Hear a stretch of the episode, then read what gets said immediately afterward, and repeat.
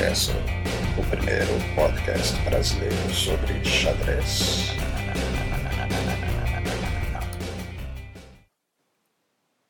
Olá, hoje é quase sexta, mas ainda é quinta-feira, 11 de dezembro de 2014. Eu sou o Alexandre Sigristi e este é o Podcast.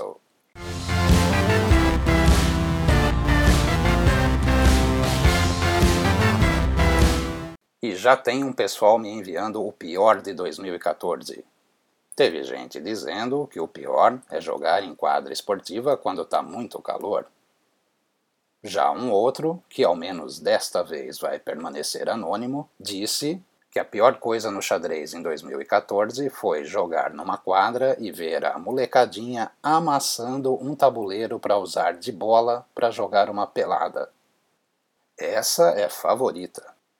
E teve também o rapaz que disse que o pior do xadrez em 2014 foi a peruca do Anand, que faz o indiano parecer personagem da turma da Mônica.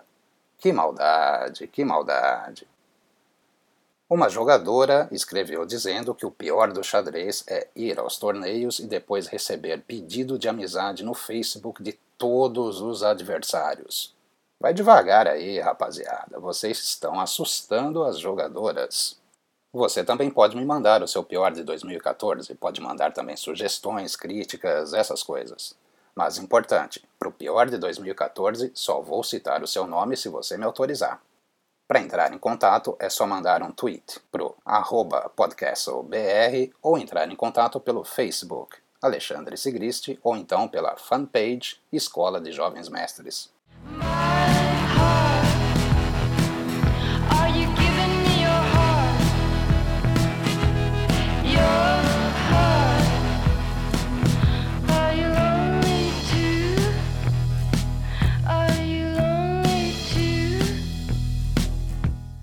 Pequim e começou o xadrez nos Mind Games de 2014.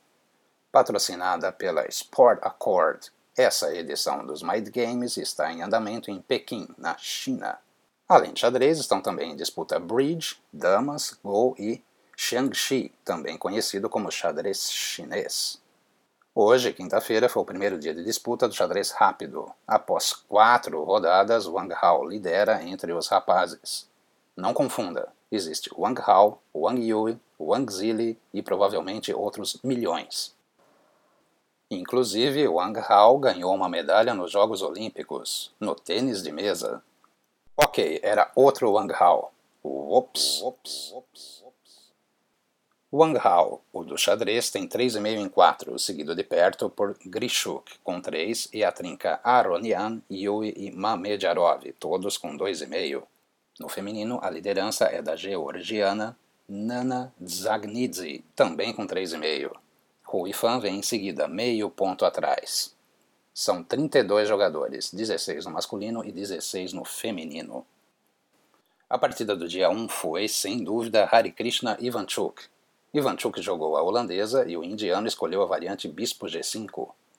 Como Ivanchuk não foge à luta, foi mexendo os peões para caçar o Bispo Branco, mas, diante da ameaça de mate, teve que abrir um luft para seu rei. Foi então que o ucraniano colocou o rei em D8 e a dama em E8. Se alguém chegasse e batesse o olho na posição, ia pensar que as pretas iniciaram a partida com o rei e a dama invertidos. Como de Ivanchuk não se pode duvidar, o xadrez do Mind Games continua amanhã, sexta-feira, com a definição dos campeões do torneio de xadrez rápido mas haverá ainda o torneio de Blitz e o torneio do sistema Basque. Nesse sistema Basque são duas partidas simultâneas contra o mesmo adversário, uma de brancas, outra de pretas e 20 minutos para cada jogador. Essa loucura já foi vista na edição passada, em 2013. O match vale, claro, dois pontos, um ponto para cada partida.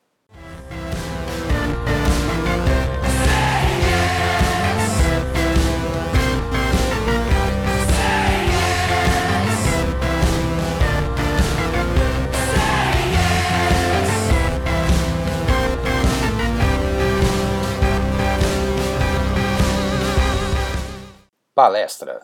Mais uma palestra com o grande mestre Rafael Leitão. No próximo sábado, dia 13, o GM Leitão vai abordar o tema Combinações Modernas Espetaculares. Acho que o nome da palestra é autoexplicativo.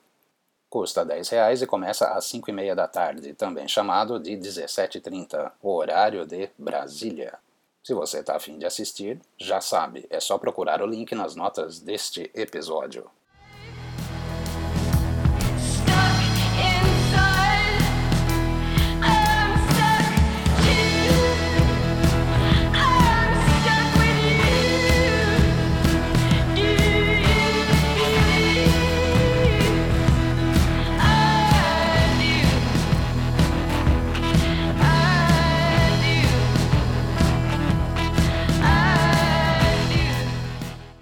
O Cassião? Ele estava indignado no Facebook. Calma, rapaz, calma.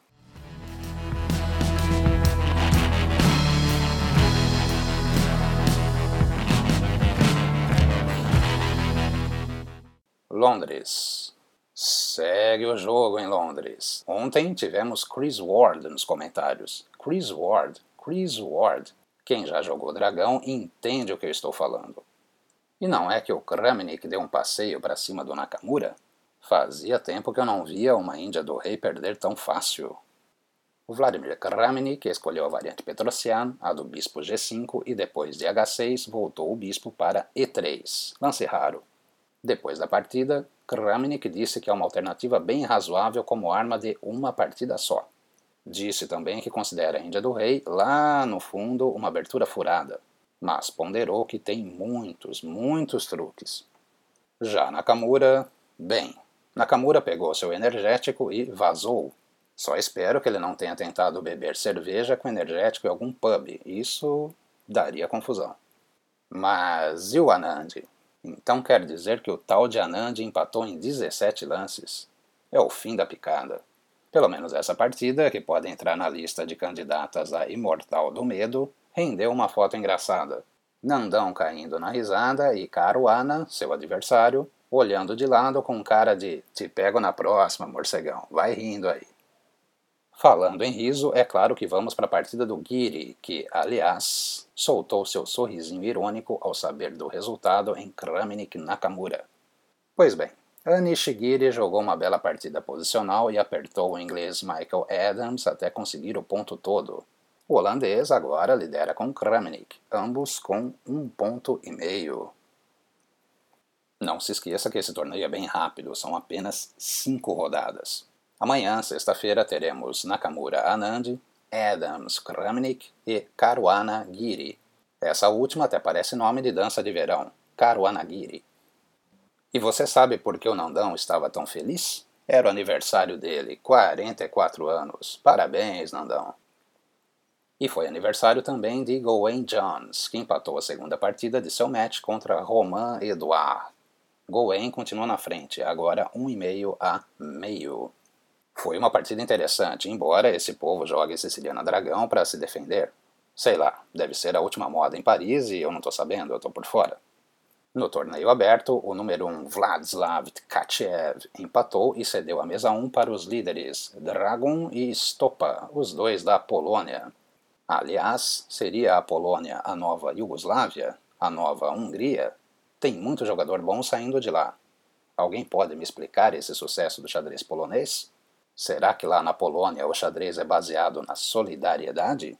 Ups. Tkachev foi para a mesa 2, onde enfrenta o também líder Jinchi Bai, da China. Quem disse que o Bai não joga? O brasileiro Alexander Fier tem 3,5 em 4 e joga na mesa 5 de brancas contra o grande mestre israelense Alan Greenfeld. A rodada do torneio aberto começa às 14h30, a do torneio fechado às 14 horas.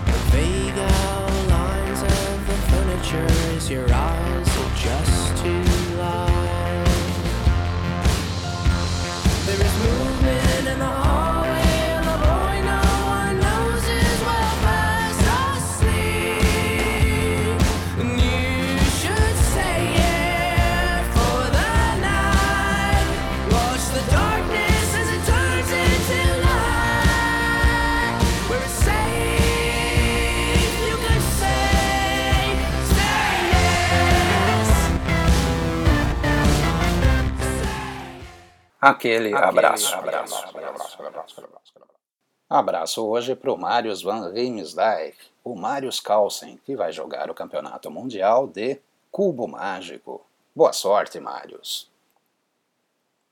Eu sou o Alexandre Sigrist e esse foi o podcast que volta amanhã ou no sábado. Ouvido atento, pessoal. Obrigado pela atenção e até mais.